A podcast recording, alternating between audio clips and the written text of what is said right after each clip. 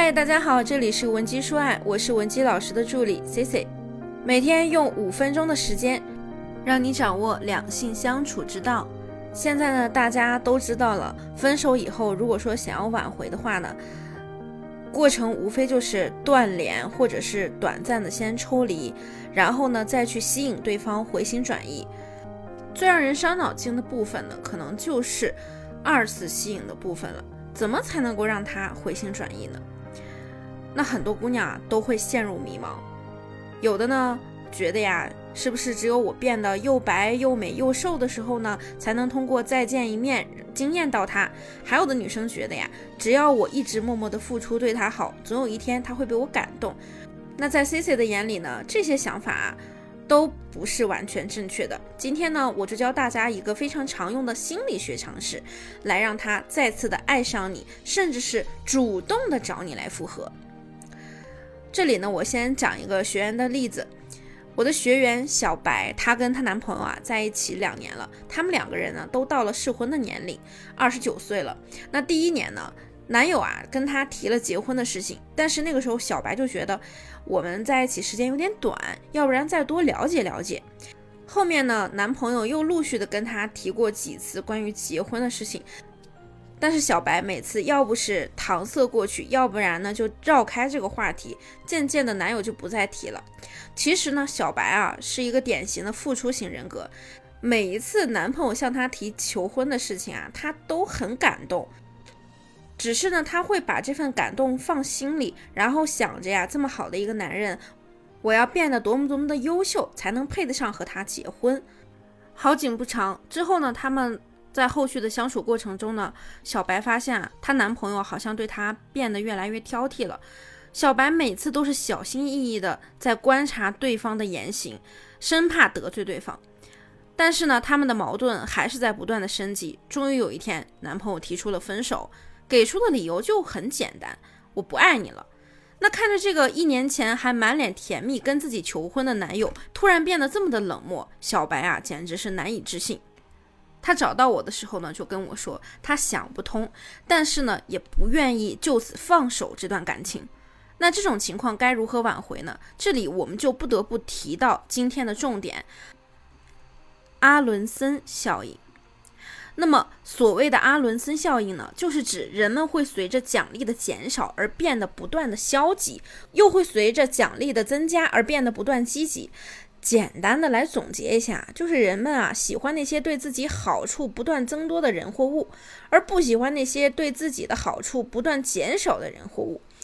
对比小白的感情，我们就会发现，为什么她男朋友开始呢经常跟她提到结婚的事情，那后面呢积极性就变差了。就是因为奖赏的问题啊，也就是小白后面对她的正面回馈实在是太少了，所以啊，后期呢，男朋友就不再积极了。那为什么除了这点以外呢？小白对男友明明那么好，她男友呢，却没有因为这些好而变得积极更爱她呢，反而去挑剔她呢？这是因为呢，最重要的不是奖赏，而是能得到的好处多与少的问题。小白后期的爱给的太满了。她那么全心全意的对男朋友，这个奖励啊，已经没有上升的空间了，反而就会因为一两次的怠慢而被挑剔，两个人的感情走到了分手的地步，主要也是因为感情的失衡和不善经营。有同样感情困扰的宝宝呢，也可以添加我们的微信文姬零七零，文姬的小写全拼零七零，发送你的问题即可获得一到两小时的免费情感分析服务。那接下来呢，我们主要。讲一讲啊，怎么去利用阿伦森效应，让对方意识到自己有多爱你、多需要你，让他来主动跟你复合。那首先第一点呢，就是我们要在和他的聊天中，充分的利用先贬后夸的沟通技巧。什么是先贬后夸呢？这就是因为啊，阿伦森实验已经证实过了。那针对四种沟通方式，比如说一直夸，或者是一直否定。或者是先先夸再否定，再或者先否定再夸的实验，绝大部分人啊都更喜欢先否定他再肯定的方式。最讨厌的就是先肯定他再否定。说白了，就是这个夸赞给另一个人带来的情绪愉悦是增加了还是减少了？人的本性都是喜欢增加、厌恶失去的。所以啊，我们想要一个人对你的好感倍增，要做的不仅仅是夸赞，还要学会先贬后夸。我举几个常见的例子啊，大家来感受感受先贬后夸的优势。首先呢，我们先来举一个反例，就是一味的去夸赞他。哇，你好棒呀，你太厉害了，感觉什么事儿都难不倒你。那这样的夸赞呢，就会让人觉得呀，有点不痛不痒，还挺假的，也不会产生什么深刻的印象。那先贬后夸是怎样的呢？比如说，写诗这种事儿，你是学理的，应该不太擅长吧？这个时候呢，对方可能心里就会有一点不爽，怎么了啊？我们学理的就不会写诗，就不会咬文嚼字了吗？这个时候，你紧接着跟他说：“不过我没想到啊，你居然是个高手啊！我看了一下你之前的那些文章，写的真不错啊。”啊，我觉得我找对人了。这个时候呢，对方啊，这个成就感就会成倍的增长，你们两个人的关系也就被拉近了。在挽留的沟通中啊，我们一定不要小心翼翼的，怕得罪他，怕人家不理你，因为我们沟通的本质就是在于互动和读懂他呀。所以啊，要让你们的聊天变舒适、变有趣才是正道。这里呢，我再给大家举几个范例啊。觉得有需要的宝宝呢，可以收藏我们的节目，方便你以后有需要的时候呢，随时可以收听。那么第一呢，就是首先你想夸他细节体贴的话，你可以这么说：我之前一直觉得你大大咧咧的，还有点小马虎，很多事情都不在乎。然后你停顿一下，再说第二句：没想到原来你这么温柔细致啊，让他觉得呀，自己一些不为人知的地方被你看到了，被你读懂了。